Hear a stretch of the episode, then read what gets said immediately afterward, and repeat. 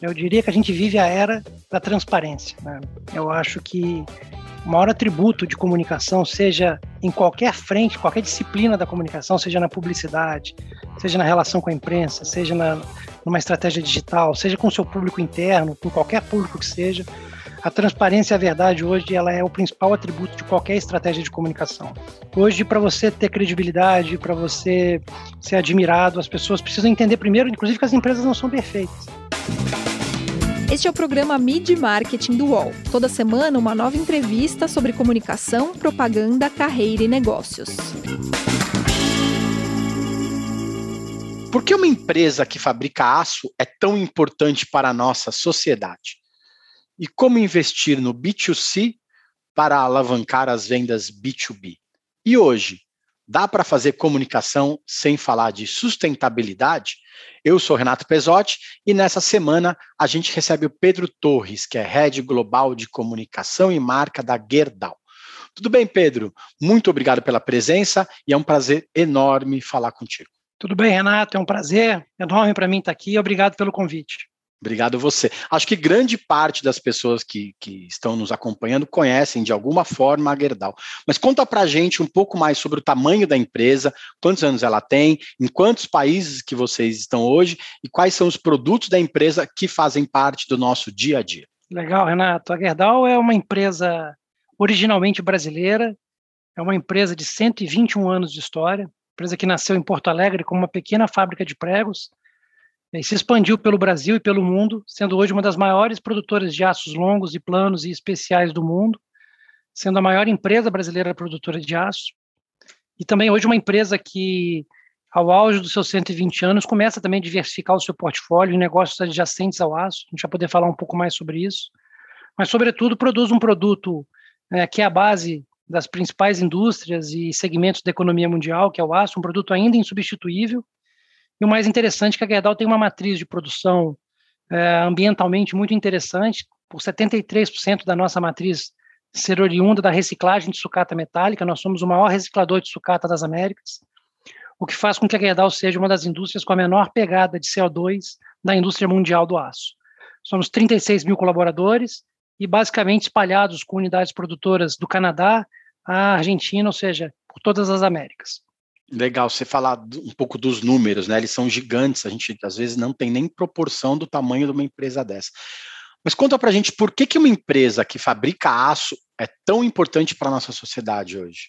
Olha, Renato, o aço é um produto, diria, talvez um dos produtos mais usados no mundo e por muitos anos. Né? Ele é a base de toda a economia, ele está nos automóveis, ele está na construção civil, ele está em todos os nossos recursos de mobilidade, está nas tecnologias, está no computador que a gente está conversando aqui agora, em mais ou menos quantidade, está no edifício que eu estou nesse momento, ele está nos hospitais, ou seja, é um produto que está na agricultura. Então, é um produto muito essencial para a economia é, e que, de fato, tem muita tecnologia embutida, apesar de ser uma commodity, é um produto que vem evoluindo muito com o passar do tempo. Hoje, a Gerdau, por exemplo, é uma das maiores produtoras de aços especiais do mundo que são aços feitos sob medidas para indústrias, por exemplo, como automobilística, é, indústrias que precisam de, de, de, aços em temperaturas maiores. É, e é uma parte das soluções da economia do futuro, né? Pouca gente sabe, mas quando a gente fala, por exemplo, de, de novas matrizes energéticas, como matrizes de painéis solares, energia eólica, nós estamos falando de aço, sobretudo.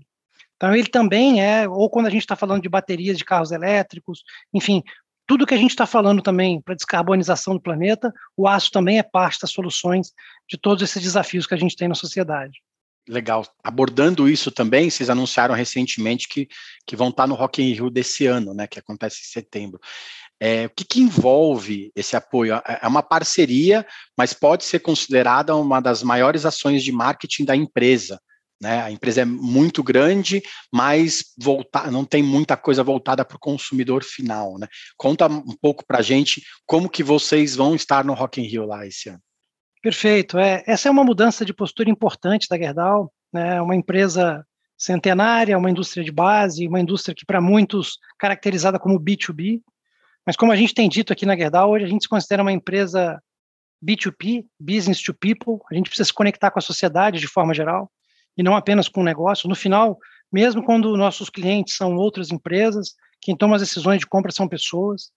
E hoje, uma empresa, para fazer marketing, comunicação, ela tem que olhar um aspecto muito maior do que apenas a, a, as suas necessidades comerciais, mas sim todo o aspecto sistêmico de stakeholders que envolve uma organização hoje, principalmente numa indústria que tem desafios, sim, é, é, reputacionais, como a indústria do aço, globalmente falando, até porque ainda há uma confusão grande entre siderurgia, mineração. Então, para nós é super importante se associar a um evento como o Rock in Rio, que tem uma potência de marca muito grande, e o mais importante que é uma comunhão de propósitos, né? O Rock in Rio ele é um evento de entretenimento e música que vem com o tempo também evoluindo para gerar impacto positivo na sociedade. E quando nós começamos a conversar com o Rock in Rio sobre como poderíamos trabalhar em conjunto, chegamos nessa equação de criar o primeiro palco mundo da história do Rock in Rio 100% reciclável, feito de aço Gerdau. O maior palco mundo da história vai ser um palco realmente extraordinário, é onde a gente consegue contar muitas dessas histórias de uma forma lúdica, atingir públicos que muitas vezes na comunicação tradicional da indústria não eram impactados é, com os tipos de mensagem que a gente precisava passar. E também dentro de um objetivo maior, Renato, que a gente tem tor buscado tornar a Gerdau uma empresa mais próxima uh, dos jovens, mais próxima das novas gerações, e por que não nossa ambição de se tornar também no futuro uma love brand da indústria brasileira. É, é legal você falar sobre isso, porque é uma empresa que tem mais de 120 anos. A gente sabe que é uma empresa brasileira, né? E que às vezes esbarra nessa falta de comunicação com o público final, porque até então não tinha por que ter esse esforço. Né? Mas para a marca ser mais amada, ser desejada, e as pessoas até quererem trabalhar nela, precisa ser ter, ter esse esforço de comunicação. É uma via de mão dupla mesmo, não tem jeito. Não adianta só ser uma empresa que vende aço para outras empresas. Né? Ela precisa ser desejada pelo público é, comum, né, pelo público do dia a dia também, né? Exatamente. Hoje a gente vive num mundo 100% conectado, digital. As pessoas têm informação sobre tudo o que acontece nas empresas. Indústrias são uh, uh, segmentos da economia que têm um impacto em poluição, por exemplo. E a gente precisa mostrar, primeiro, transparência, verdade naquilo que faz, para a gente ter uma coisa importante que é a licença social para a gente poder operar. E a gente acredita muito que essa conquista de admiração da sociedade perante uma empresa como a nossa também vai reverberar na escolha dos nossos clientes por um fornecedor que gere valor na sua cadeia de fornecimento. Então, hoje a Gerdau, por exemplo, está conectada com as principais indústrias automobilísticas do mundo. E, sem dúvida, parte da escolha pela Gerdau passa também pelo fato da gente ser uma indústria com uma taxa muito baixa de emissão de CO2, de ter um histórico de credibilidade, porque no final do dia o produto do nosso cliente também leva um pouco do nosso DNA e a gente quer fazer com que o nosso DNA gere mais valor ainda para o nosso cliente. Legal. Você, você comentou bem, né? As, as mineradoras, as siderúrgicas, elas muitas vezes são criticadas nas questões de sustentabilidade, né? E aí vira tudo dentro de um saco só, né? É mineradora, é ruim. É siderúrgica, é ruim. Isso torna o assunto muito, muito inerente, né? Muito importante e realmente relevante para vocês, né, para o dia a dia da empresa. Que quais são as iniciativas é, que você destaca nessa área e que fazem realmente diferente para o futuro do planeta, né? Você falou do, do, da importância da empresa hoje, dessas novas matrizes energéticas. que mais que a gente pode falar para o público que está assistindo a gente? Legal, Renato. Eu acho que é importante mencionar ainda que, de fato, essa mudança de imagem, de reputação que o nosso setor precisa passar e que a Gerdau eu poderia falar até de forma humildemente, vem tentando liderar essa transformação da indústria do aço.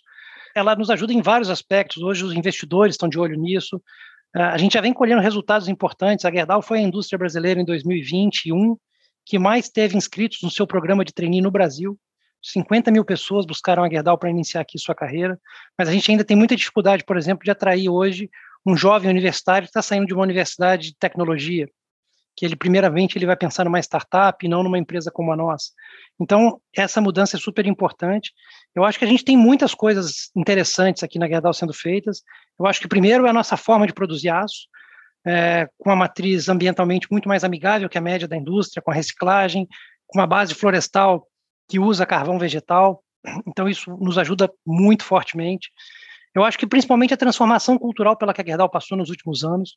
Desde 2018, a Gerdau tem o primeiro CEO fora da família Gerdau, que é o Gustavo, e desde então é, ele vem aproveitando todo o legado e a tradição é, pioneirismo da Gerdau, mas juntando com uma grande revolução cultural, de tornar uma empresa mais ágil, mais diversa, mais inclusiva, uma empresa mais digital. Então, hoje, quem vem na Gerdau, se você visitar um dia é, o nosso escritório em São Paulo, nem parece que você está entrando numa indústria siderúrgica centenária ou em algumas de nossas fábricas. Então, um ambiente onde o empreendedorismo, o intraempreendedorismo é possível para cada jovem que está entrando aqui. E a gente tem olhado muito para o ecossistema de startups. Então, é uma empresa que hoje está muito conectada com o que a sociedade tem pedindo e eu acho que essa é a, é a, principal resposta que eu posso te dar no sentido de o nosso modelo de negócio, eu acho que é o grande diferencial da empresa. É, eu ia comentar sobre isso, né? O modelo de negócios de várias empresas tem mudado com o tempo, né? A pandemia acelerou o digital, tem muita empresa antiga que tem tentado se modernizar, porque sabe que se não fizer isso vai morrer, né? Como que, que uma companhia que fabrica aço, que tem mais de 120 anos, ela se moderniza? Esse número que você, você passou dos 50 mil inscritos num programa de trainee é, é assombroso, né? A gente nem imagina que tem tanta gente querendo trabalhar na empresa. Mas como que vocês levam isso da porta para fora para que a gente perceba o quanto que a empresa tem se modernizado também? Esse é um segredo, tá, Renato, para a perenidade de uma empresa de 121 anos, né? A cada tempo a empresa tem que se renovar. A gente estava há um tempo atrás discutindo né, no início da crise do coronavírus, por exemplo. Você vai olhar os livros da história da Gerdau, a Gerdau já existia na gripe é, espanhola, é, passou pela primeira, pela segunda guerra, a empresa sempre se reinventando. Então, essa chama empreendedora da companhia é, é, é o grande segredo nosso. E eu acho que é o grande segredo que mudou né, a chave da companhia foi uma transformação cultural muito forte. Para você ter uma ideia, desde que a Gerdau imprimiu essa mudança, né, de se tornar uma empresa menos hierárquica. Hoje a gente tem, por exemplo, várias unidades produtivas organizadas por squads e não mais por processos tradicionais de hierarquia. Foi realmente a crença de que o que nos levou até os 120 anos não nos levaria necessariamente até os próximos 121 anos. E essa conexão com a sociedade, essa comunicação, essa comunicação maior, as pessoas entenderem o que, que a nossa indústria faz, porque a indústria ela é uma muitas vezes uma caixinha de surpresa para as pessoas. As pessoas conhecem as marcas que estão nas prateleiras do supermercado, mas muitas vezes não conhecem aquelas marcas que deram origem àqueles produtos. Mas as comunidades que estão hoje em torno das nossas fábricas, que, que ficam, elas nos exigem cada vez mais transparência. Então a gente tem realmente ampliado muito a nossa comunicação e buscado ser uma empresa cada dia melhor. Eu acho que, só para te dar uma referência, nós chegamos a, a trocar em 2018 quase 40% das lideranças da empresa num processo de renovação cultural para esse mindset mais aberto, mais inovador e mais conectado com essa nova forma de fazer negócio. Então, eu acho que antes da gente contar essa história para fora, que é o passo que a gente está dando mais fortemente nos últimos dois, três anos, a gente fez um dever de casa muito forte de transformação interna. Porque hoje, mais do que nunca, uma comunicação só se sustenta se ela tiver verdade. E a verdade de uma empresa precisa ter muito propósito e precisa realmente ter alicerces muito fortes no dia a dia do, da, da companhia. Legal. É, você comentou por cima, né, sobre essa, essa, essa, esse relacionamento com as startups, né? Vocês possuem uma aceleradora, né, a Next. Como que é essa atuação hoje? Como que a empresa, como você disse, que tem passado por uma transformação cultural, se conecta de forma eficiente nesse, nesse ecossistema. Porque antigamente as, as empresas, ainda mais as antigas, elas tinham muito problema em, em receber outras equipes para trabalhar dentro, era muito segredo, né? Centenário, aquela coisa toda. Como que é abrir esse espaço para que outra, para que uma startup venha e resolva esse problema, esse determinado problema que a Gerdau tem há tanto tempo? Como que é receber essa, essa equipe de fora e virar para o pessoal dentro de casa e falar assim, não, vamos abrir espaço, porque assim, se a gente não abrir espaço, a gente vai perder tempo com isso.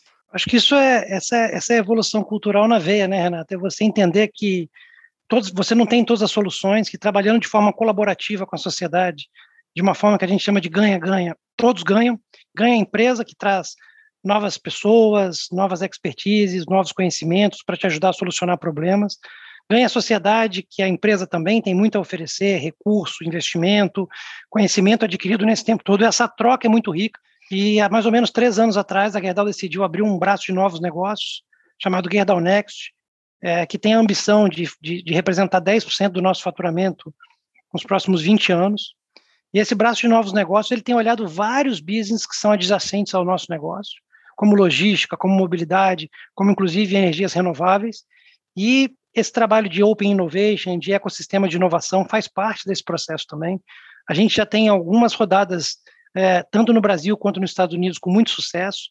Empresas que começaram embrionárias conosco, em 2018, por exemplo, vou citar um caso da Brasil ao Cubo, que era uma startup que faturava 3 milhões de reais, que foi começou num processo chamado Gerdau Builders, de construção de startups, e hoje é uma das maiores empresas de construção modular off-site no Brasil, que constrói dentro de parques Fabris. A Gerdau, inclusive, se tornou uma das maiores acionistas dessa empresa, e uma empresa que já está, inclusive, expandindo para o exterior, fazendo obras de empresas como Ambev, como Einstein, então mostrando que é possível, inclusive, por meio do fomento de novas iniciativas de empreendedorismo, a gente criar uma nova economia no país. Legal. A gente vai para o intervalo, daqui a pouco a gente volta com o Pedro para falar sobre o investimento da empresa no esporte, para ele contar um pouco mais sobre como a marca tem trabalhado para se tornar desejada pelo grande público. Voltamos já já.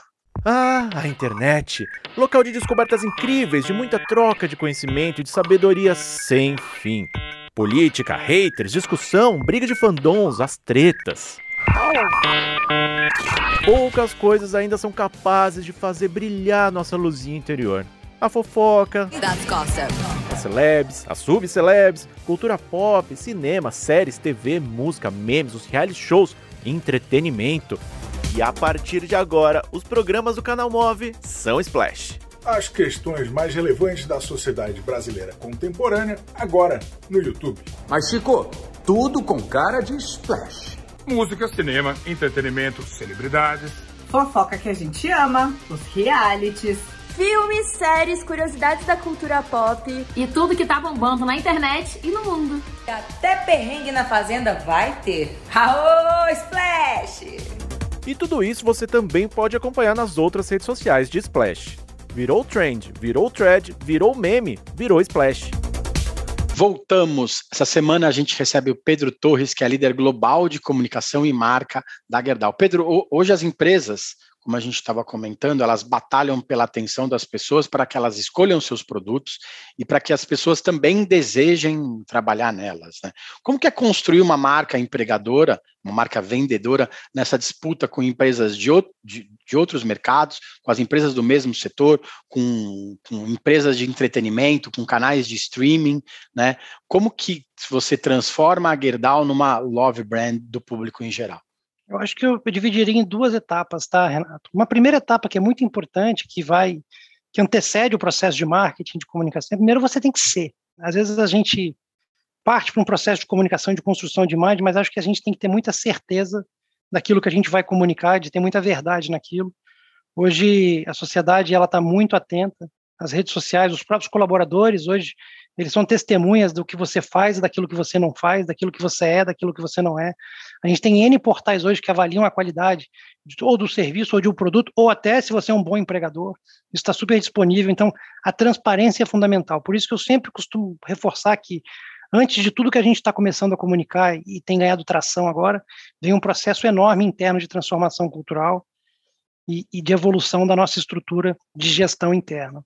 Então, depois de um processo como esse, de você de fato ter bons atributos de comunicação, eu costumo dizer que é frequência e consistência. Né? A gente vive num mundo de muita informação, as pessoas estão sendo impactadas o tempo todo por muita. Por... Então, como é que você cria informação que seja relevante para as pessoas, para aquelas pessoas que têm contato com o teu produto, ou aquelas pessoas que moram perto de uma operação sua, ou mesmo aquelas pessoas que são consumidores de um produto que tem é, o nosso aço ali embutido. Então, você precisa ter um mapeamento estratégico muito bem colocado de quem são seus públicos, de quem são seus stakeholders, e com isso você criar realmente um ecossistema de comunicação para realmente conversar com as pessoas e também, sobretudo, Renato, escutar as pessoas. Eu acho que muitas vezes as marcas querem conversar, mas falando muito. E eu acho que uma coisa que a gente tem aprendido até na prática é escutar, porque quando a gente escuta as demandas dos nossos públicos, a gente consegue ser muito mais assertivo na nossa comunicação também. Recentemente também vocês anunciaram o patrocínio ao time feminino de futebol do Cruzeiro, né? Vocês também são patrocinadores do vôlei do, do Minas Tênis, vocês têm um, alguns é, importantes apoios e investimentos no marketing esportivo, principalmente na, na base, né? Comprovadamente a, o esporte tem, tem o poder de formar melhores cidadãos. Por que, que poucas empresas investem no esporte, então? Você que apoia as empresas, a, a, a, os você tem os investimentos em marketing esportivo, por que, que você acha que outras empresas também não fazem isso? Eu acho, Renato, que as instituições esportivas estão passando por um processo de amadurecimento relativamente recente. Você vê a lei, a SAF no futebol, a profissionalização. Eu acho que em algum momento isso espantou alguma, de alguma forma investidores, apesar de saber que o esporte, o brasileiro é apaixonado por esporte. N pesquisas comprovam isso, não é só o futebol. O vôlei também é uma, é uma segunda paixão nacional, basta ver a tradição de vitórias, de medalhas olímpicas. É, e quando a gente resolveu se associar ao esporte, a gente entendia que a gente tinha ali uh, duas avenidas para explorar. Claro, tinha ali uma projeção de marca, uma associação com instituições que nos ajudariam a se conectar emocionalmente com públicos importantes para nós. Mas, por outro lado, a gente não queria fazer um patrocínio esportivo apenas por expor uma marca. A gente queria fazer uma associação também que tivesse um propósito. É, e a gente escolheu o esporte como, como algo também que pudesse transformar e ser um objeto de transformação social. Por isso, em cada patrocínio esportivo que a gente tem montado com os clubes que a gente se associou, se você olhar o Atlético Mineiro, que foi o primeiro que a gente inaugurou no futebol, a gente iniciou primeiro como Uh, o primeiro patrocinador das bases do Atlético Mineiro. Hoje a Gerdau patrocina desde o sub-15 até o sub-21.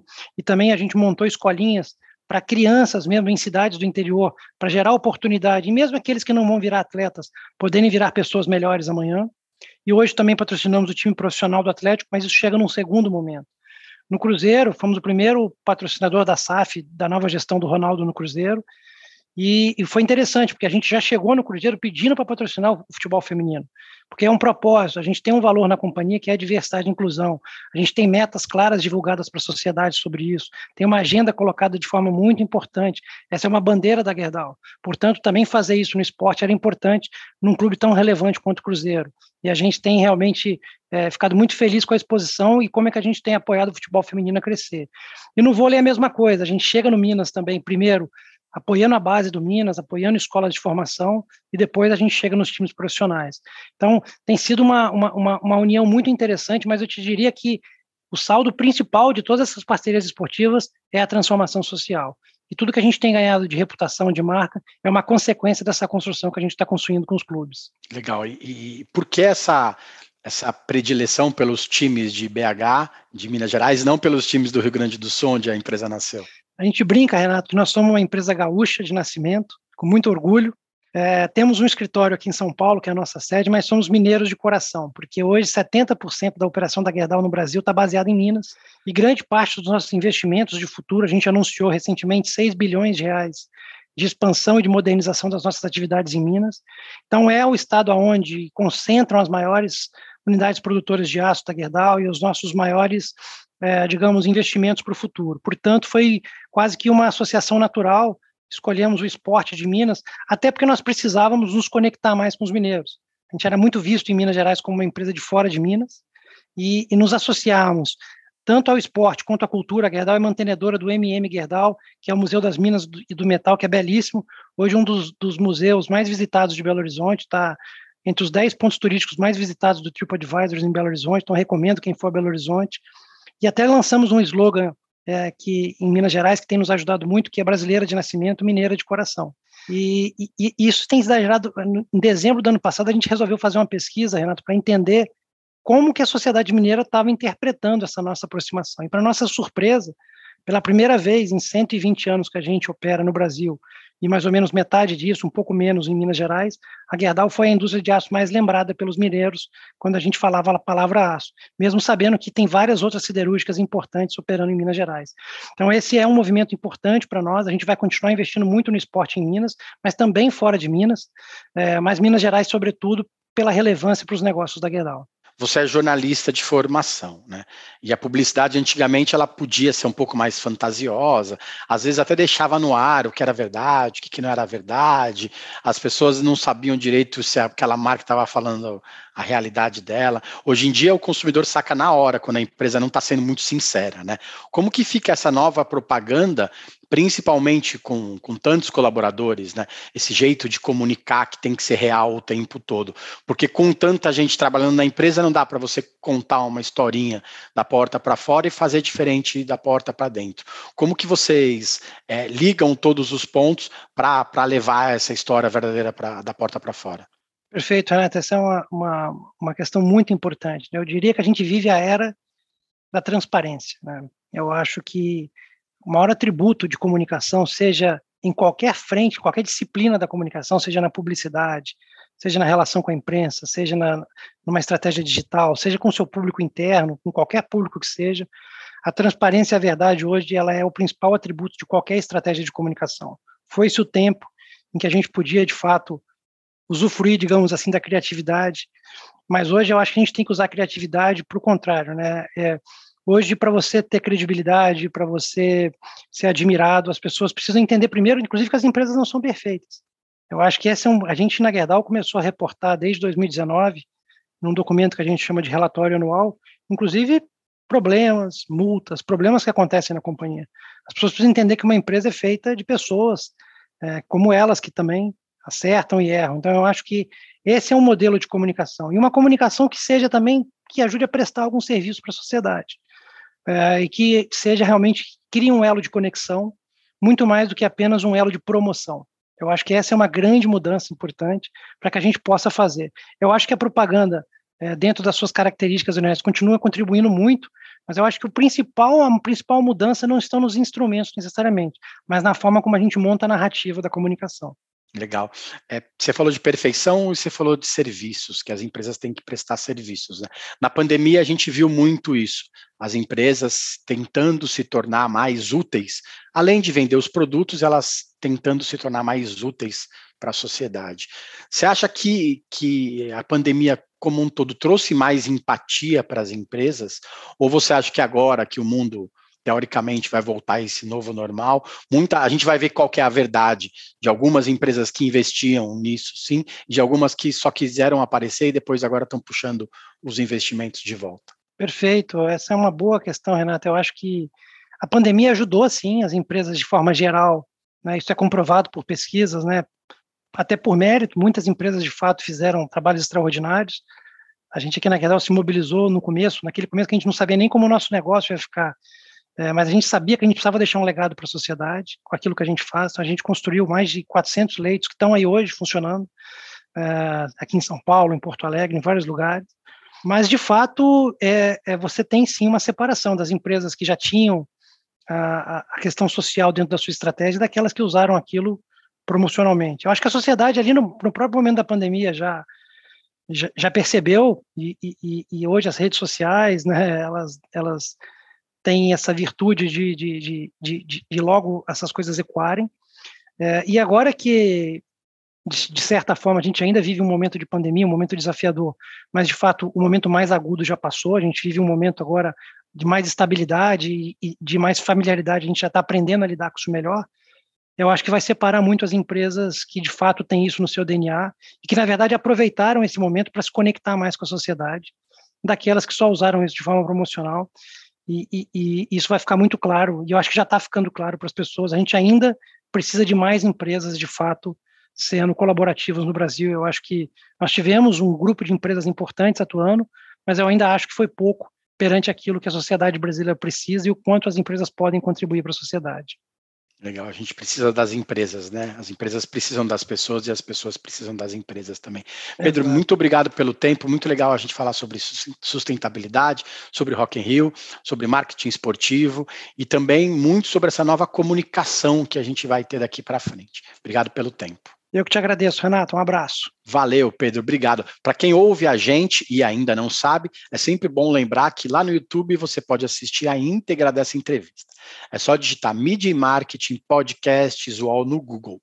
A gente tem mais de 140 episódios, com mais de 70 deles também em vídeo. Tem muito conteúdo bacana para quem quer saber mais sobre propaganda, sobre marketing e sobre comunicação.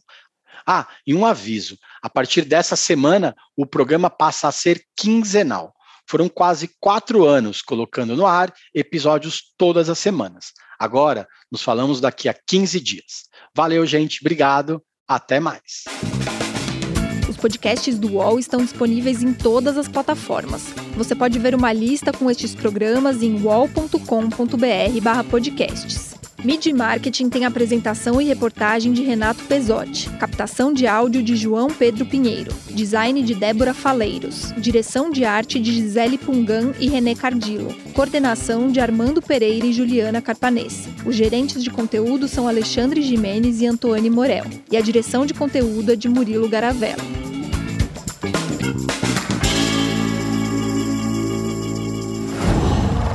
Qual?